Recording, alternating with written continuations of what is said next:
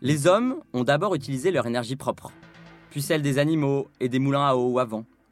Va ensuite le temps du charbon, du gaz, du pétrole, puis le nucléaire et les éoliennes, le solaire, le biogaz, l'hydrogène. Le GIEC s'alarme à juste titre. Il y a urgence, nous disent-ils, urgence à changer, à bifurquer, à décarboner. Alors que les décideurs n'ont jamais eu autant d'énergie potentielle à disposition, comment peuvent-ils choisir? Comment doit-on choisir? C'est bien cela qui nous manque. Une méthode pour élire l'énergie d'avenir ou l'avenir de l'énergie.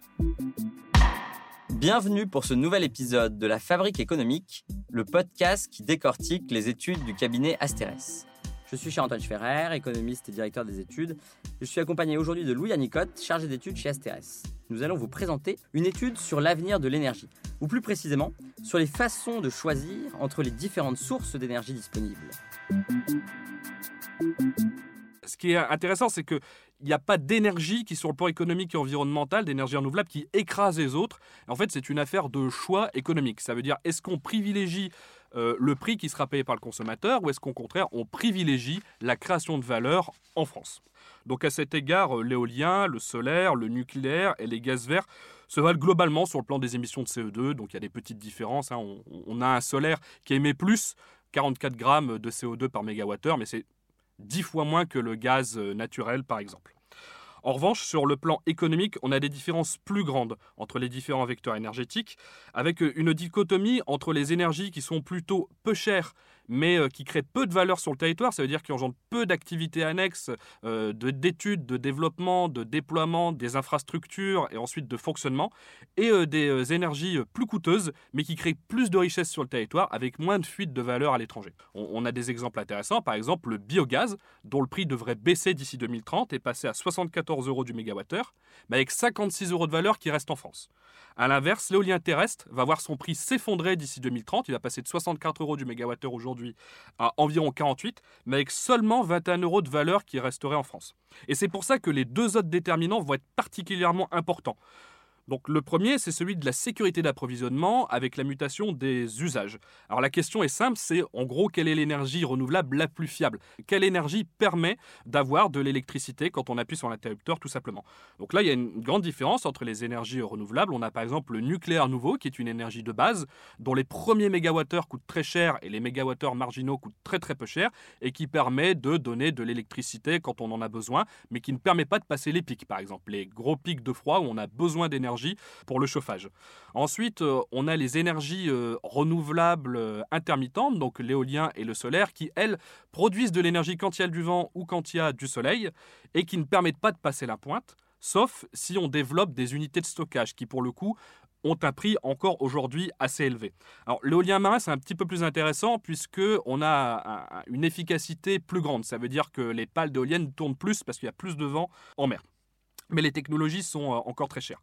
Après, les énergies, disons, les plus, euh, les plus innovantes, les moins matures technologiquement et économiquement, ce sont les gaz verts. Donc le biogaz, euh, biométhane qui est euh, généré à partir des déchets agricoles et l'hydrogène vert qui est créé à partir d'électricité renouvelable. On fait passer des électrodes dans un fluide d'eau et ça produit du gaz qui peut ensuite être stocké. Alors enfin, le dernier axe d'analyse qui est sans doute le plus important, c'est celui euh, du rapport de la société aux énergies. Ça veut dire que quand bien même on aurait une énergie verte, peu chère et fiable, est-ce que pour autant les citoyens seraient prêts à se l'approprier sans opposition. on voit qu'il y a des grandes différences entre les vecteurs énergétiques. Il y a des débats très vifs sur l'éolien parce que ça gâche les paysages. Il y a des débats très vifs sur euh, le biogaz parce que ça provoque des gènes olfactives. Ensuite, euh, sur les usages. Euh, y a-t-il pas un risque de non-appropriation des, des, évolutions? Par exemple, la voiture électrique. La voiture électrique, euh, euh, ça a des autonomies courtes. 300, 400 km. Donc utiliser la voiture demain pour aller en vacances, par exemple, et traverser la France du nord au sud, ce sera difficilement possible avec la voiture électrique. Donc est-ce que les gens vont acheter des voitures? Est-ce qu'ils vont les utiliser comme ils les utilisent aujourd'hui? Enfin, un, dernier risque, c'est celui, par exemple, de l'effet rebond. Ça veut dire quand bien même on aurait investi massivement, par exemple, dans le chauffage écologique, si les gens euh, ont des factures euh, électriques ou euh, de, gaz, de gaz vert qui diminuent, si la température du logement augmente, eh bien on ne fait pas d'économie. Et ça, c'est ce qu'on avait observé en Allemagne, par exemple, qui a dépensé des centaines de milliards d'euros pour faire de la rénovation thermique des logements et qui a été victime d'un effet rebond. Ça veut dire que les gens ont passé la température moyenne de leur logement de 20 à 22 degrés. Donc euh, l'effet, in fine, est de zéro. Voilà, donc ce sont à peu près les trois axes qu'on a euh, explorés. Nous avons essayé de catégoriser, de classer les différents vecteurs énergétiques selon ces trois dimensions. D'un point de vue méthodologique, ce qui a été le plus intéressant, ça a été d'essayer de sortir de ce qui aujourd'hui était souvent fait, à savoir simplement d'une logique de prix. Aujourd'hui, la plupart des études qu'on a pu voir sur les énergies, qui visent à comparer ces énergies, s'intéressent au prix facial de l'énergie, parfois s'intéressent au prix du raccordement au réseau, mais s'intéressent rarement à la valeur qui est créée sur le territoire. Et c'est quelque chose de très différent en fait, de se demander combien ça coûte ou de se demander combien de valeur ça va créer en France. L'objectif de, cette étape, euh, c'est évidemment de lever le débat sur les effets industriels. C'est de se demander si on remplace du nucléaire par de l'éolien, si on remplace euh, du charbon par du nouveau nucléaire, si on remplace du gaz naturel par du biogaz. Certes, est-ce que ça coûte plus ou moins cher aux contribuables, aux consommateurs, aux industriels, mais aussi est-ce que ça crée plus ou moins de valeur sur le territoire? C'est vraiment l'apport principal de cette étude. Ça a été du coup de regarder à chaque fois quelle est la fuite de valeur à l'étranger et du coup, dans le prix qu'on va payer collectivement, qu'est-ce qui reste en France et qu'est-ce qui part? Cette euh, première étape, euh, qui vise à évaluer euh, donc la valeur totale, elle a été faite à travers cette étude. Et puis à terme, il pourrait y avoir une autre étape qui devrait regarder ensuite les effets d'entraînement. Typiquement, quand on prend le nouveau nucléaire, ça va donc facialement coûter beaucoup plus cher que l'éolien. En revanche, ça va créer beaucoup plus de valeur en France. Alors qu'est-ce qu'on fait? Est-ce que, est-ce faut avoir une logique purement comptable? Est-ce qu'il faut avoir une logique industrielle? Et puis le dernier aspect sur la question de la logique économique, c'est du coup quels sont les effets à terme? Si euh, vous avez plus de valeur créée en France dans le BTP, parce que euh, construire une centrale nucléaire, ça, implique par exemple énormément de dépenses de BTP, bah, quels sont les effets d'entraînement de ça par rapport euh, à si on construit avec de l'éolien? Et puis si du coup les prix de l'énergie augmentent, bah, est-ce que ça va au contraire baisser le budget des ménages et donc baisser la consommation, augmenter les dépenses des industriels, etc. etc. C'est ça qu'il faudra voir à terme, c'est ces effets sur la consommation en fait. Donc voilà, pour bien conclure, nous, on a évalué le prix complet, on a évalué la valeur qui reste en France, et puis l'étape supplémentaire qu'il faudra faire à terme et qui serait intéressante serait de voir tous les effets d'entraînement. Et une fois qu'on aura fait ça, on sera en capacité de dire le fait de basculer d'une énergie à l'autre a tel effet économique complet sur le territoire a tel effet économique complet pour la France. Et c'est quelque chose qui aujourd'hui, euh, ça peut paraître surprenant, mais en fait n'a pas été fait. Et la plupart des travaux donc s'arrêtent au prix s'arrêtent à la logique budgétaire. Et le deuxième enjeu, dont parlait euh, Louis aussi, c'est au fond les effets pervers.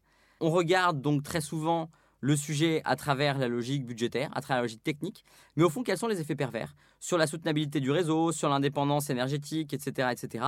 Et quel est l'effet rebond potentiel? Parce que ça, c'est vraiment la grande menace au fond, comment vont se comporter les gens? Et du coup, est-ce que la transition va avoir lieu ou pas? Parce que tout, dépend in fine du comportement des consommateurs.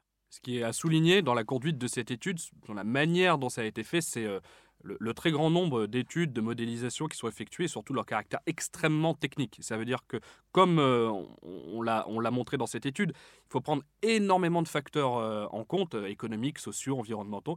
Et donc les modélisations sont particulièrement complexes, qui rend la décision économique derrière de politique publique extrêmement difficile. Et on se rend compte qu'en réalité, l'énergie, ça concerne tous les champs de l'économie et qu'en réalité, ce qu'il faudrait faire, c'est une modélisation totale de l'économie française, de voir les répercussions de la transition sur l'ensemble des secteurs de l'industrie et de la société. Et ça, c'est quelque chose qui est vraiment, vraiment très difficile.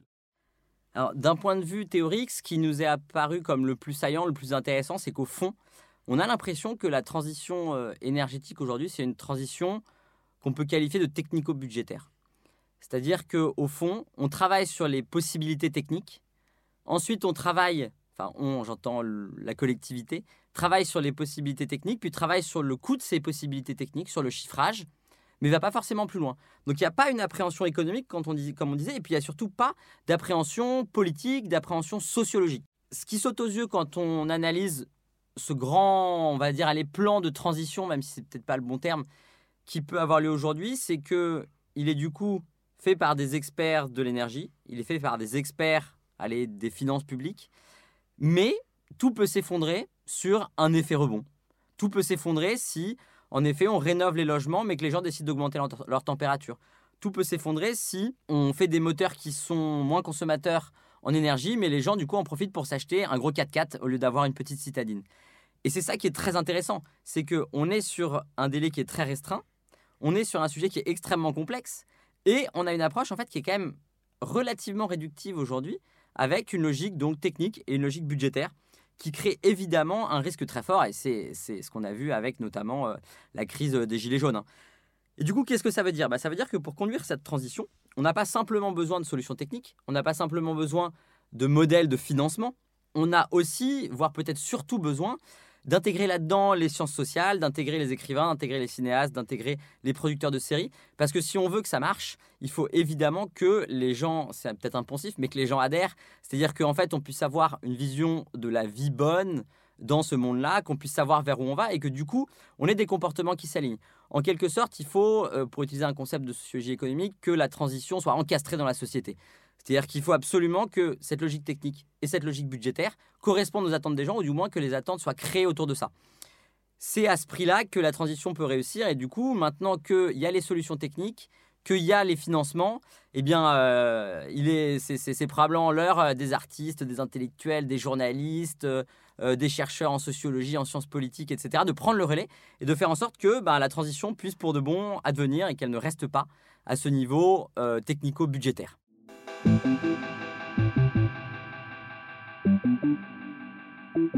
Merci à Lola Sabi, Alice Boulot et Wish Studio pour la conception, la prise de son et la réalisation de ce podcast. Merci à vous d'avoir écouté cet épisode de La Fabrique économique.